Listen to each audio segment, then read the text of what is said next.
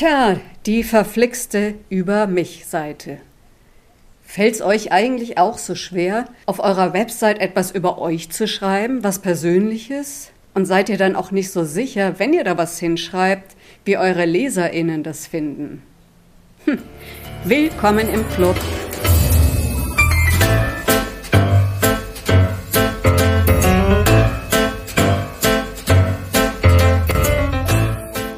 Der Manuskripte Zähmung. Ein Podcast für Autorinnen, Lektoren, Büchermenschen und solche, die es werden wollen. Wir wollen uns heute mal anschauen, was eigentlich eine gute Über mich-Seite ist und vor allem, wie wir da hinkommen. Deswegen haben wir uns eine Expertin eingeladen, nämlich Barbara Gölz. Sie ist Expertin für User Experience and Usability. Ähm, auf Deutsch ungefähr heißt es, dass sie haargenau weiß, wie super gute Websites funktionieren und sie verhilft ihren Kundinnen genau dazu. Ja, deshalb fragen wir sie gleich alles über die Über mich Seiten.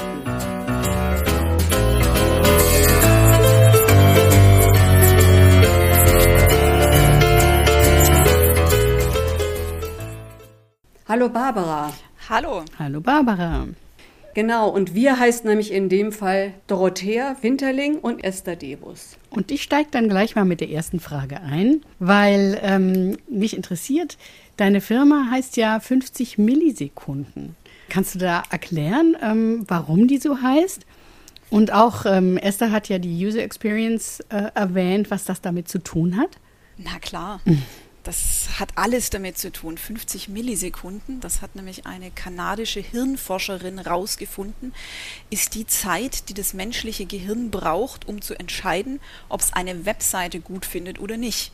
Mhm. Und ganz interessant ist, bei einem Menschen, mhm. wenn, ein, wenn uns ein Mensch gegenübersteht, hat unser Hirn schon in 30 Millisekunden entschieden, Freund oder Feind, mag ich oder mag ich nicht. Und bei Webseiten dauert es immerhin noch 20 Millisekunden länger. Aber diese 50 Millisekunden, auf die kommt es an. In der, da muss nämlich meine Webseite im Hirn angekommen sein als, hu, sympathisch. Mhm. Und deswegen hat, das ist genau das, was ich für die Webseiten meiner Kundinnen erreichen will. Und deswegen hat es alles mit UX zu tun. Okay, also dann vermute ich, dass auch das Thema über mich Seite damit zu tun hat. Also ich leite da mal elegant zu dem eigentlichen Thema über. Warum zum Teufel tun wir Selbstständigen, also egal ob wir jetzt Autorinnen sind oder Lektorinnen, warum tun wir uns so schwer gerade mit dieser Seite? Also das beschränkt sich tatsächlich auf weder Männer noch Frauen noch Lektorinnen oder Technikerinnen oder weiß ich nicht, sondern 90 Prozent aller Menschen, mit denen, aller Kunden, mit denen ich zu tun habe, tut sich schwer mit dem Über mich. Ich selber tue mich auch schwer mit der Über mich Seite. Ich finde es ganz furchtbar.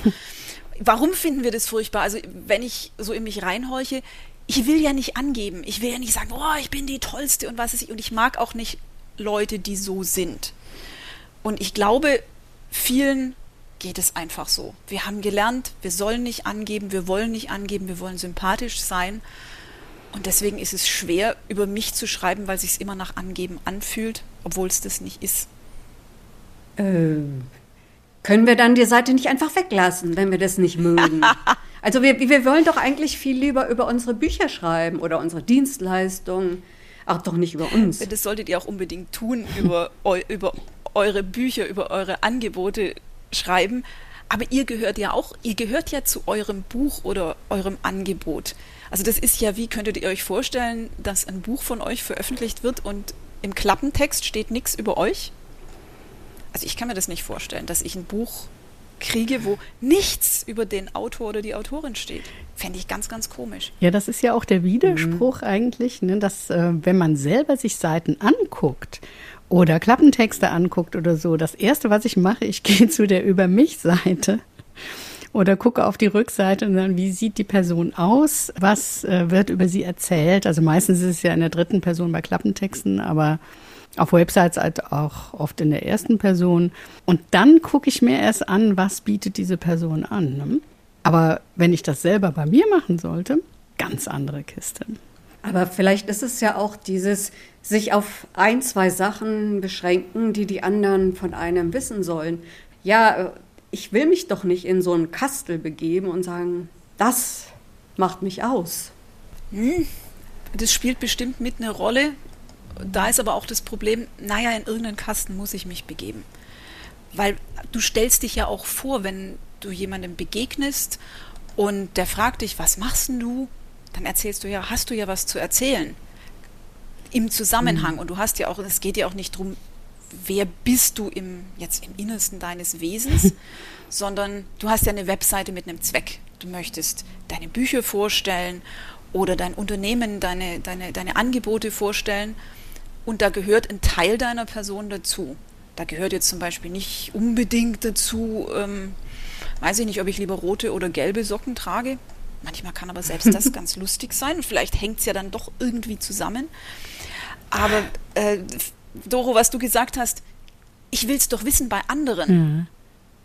Und das, also das ist auch mein Geschäft es geht ja immer darum, was wollen die anderen von mir wissen. Und mhm. da muss ich gucken, dass ich es liefere. Also es wird ein Perspektivwechsel wahrscheinlich ganz nützlich. Ja. Ne? Aha. Und außerdem genau. ist mir eben noch eingefallen, als du darüber gesprochen hast, dass es vielleicht hilft, wenn man äh, über sich selber überlegt, ich spiele verschiedene Rollen im Leben und in der Rolle als Autorin oder Lektorin oder Technikerin oder was auch immer möchte ich mich auf dieser Website darstellen. Dann kann man vielleicht innerlich genau. einen Schritt zurücktreten. Was meinst du? Das ist, das, das ist genau der Punkt. Also wirklich mhm. besser hätte man es nicht sagen können.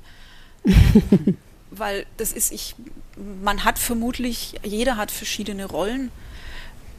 Als Mutter oder als Tochter oder als Katzenmama. Ha. ähm,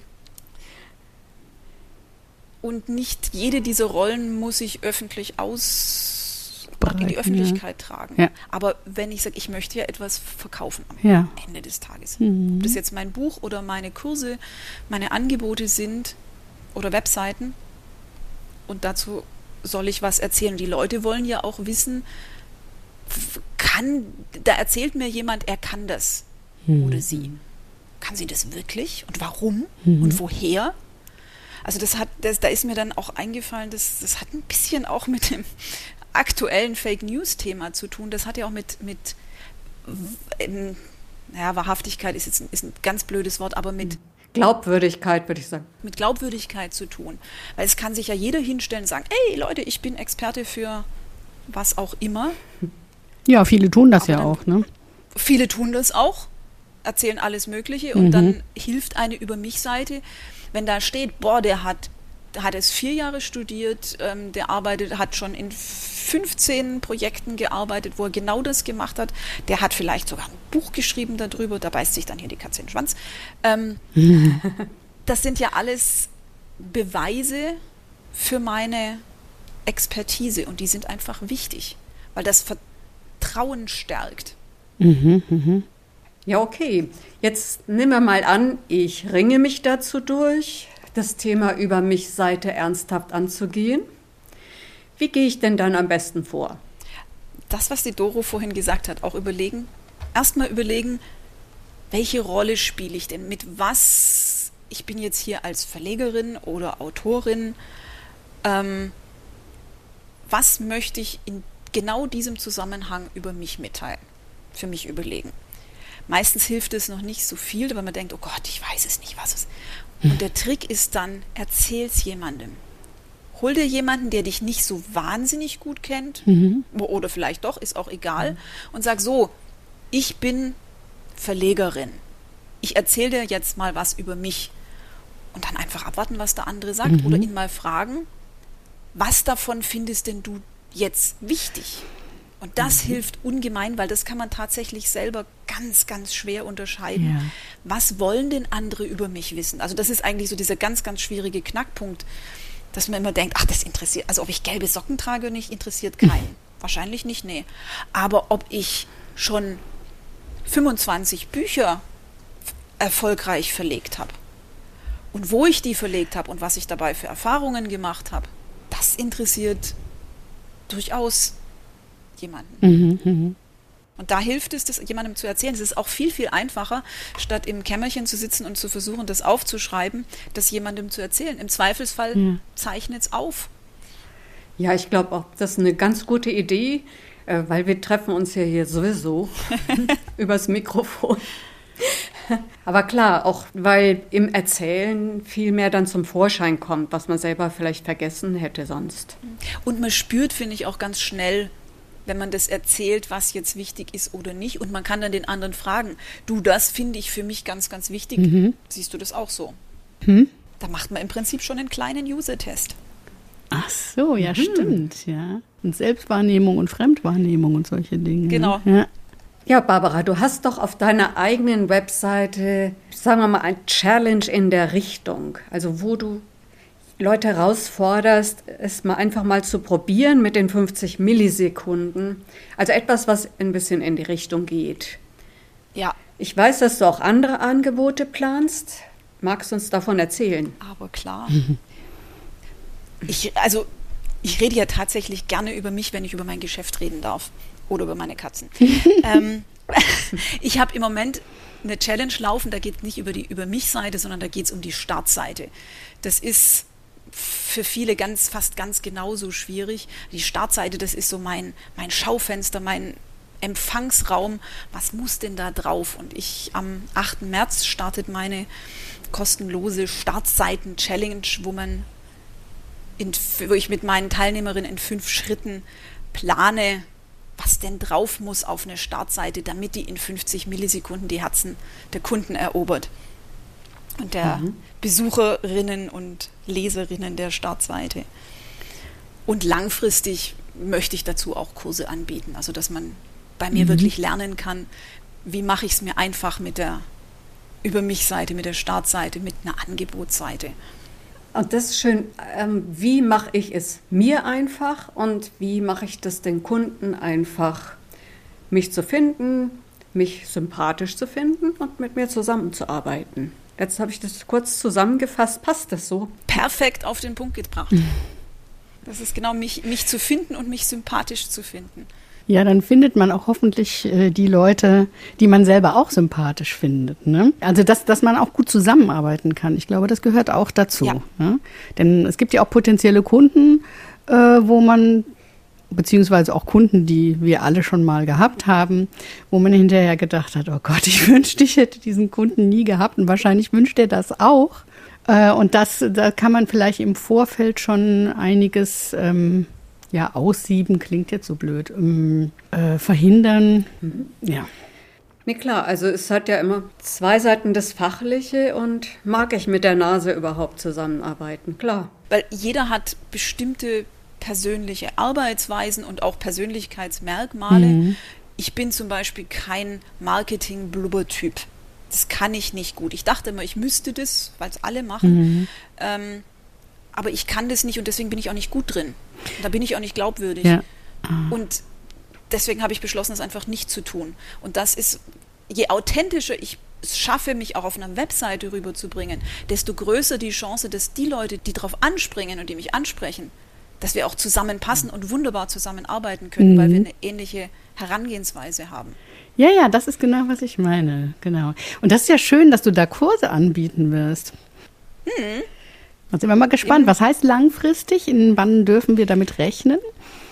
So langfristig auch nicht. ähm, der erste wird wahrscheinlich, nee, nicht wahrscheinlich, der wird Ende März, ah. Ende März starten. Okay. So ganz genaues Datum weiß ich noch nicht, ob es der 20. ist oder so in dem Dreh. Ja, aber 2021, ne? Als 2021. Ja. Ja, jetzt dann, das ist gar nicht so arg lang. Nee, nee, eben, eben. nee. Ich plane das nur schon so lange, so, dass ich, ja. ich rede schon seit einem halben Jahr von langfristig, dass ich jetzt gar nicht gemerkt habe, dass es nicht mehr langfristig ist. Jetzt weißt du es. ja, dann. Ihr Lieben, die ihr uns zuhört und ihr vielleicht auch noch keine über mich oder keine Seite, mit der ihr glücklich seid, habt, Nix wie ran an den Speck. Ich verlinke alle Infos zu Barbara in den Show Notes. Und äh, ja, vielen, vielen Dank, Barbara. Ja, ich bedanke mich auch ganz herzlich. Ich habe jetzt in dieser Viertelstunde ganz viel gelernt. Das freut mich tierisch, liebe Dorothea. Und ich bedanke mich auch bei euch beiden für die Gelegenheit, hier was erzählen zu dürfen zu dem wichtigen UX-Thema. Wunderbar. Macht's gut, ihr Lieben. Okay, tschüss. Dankeschön.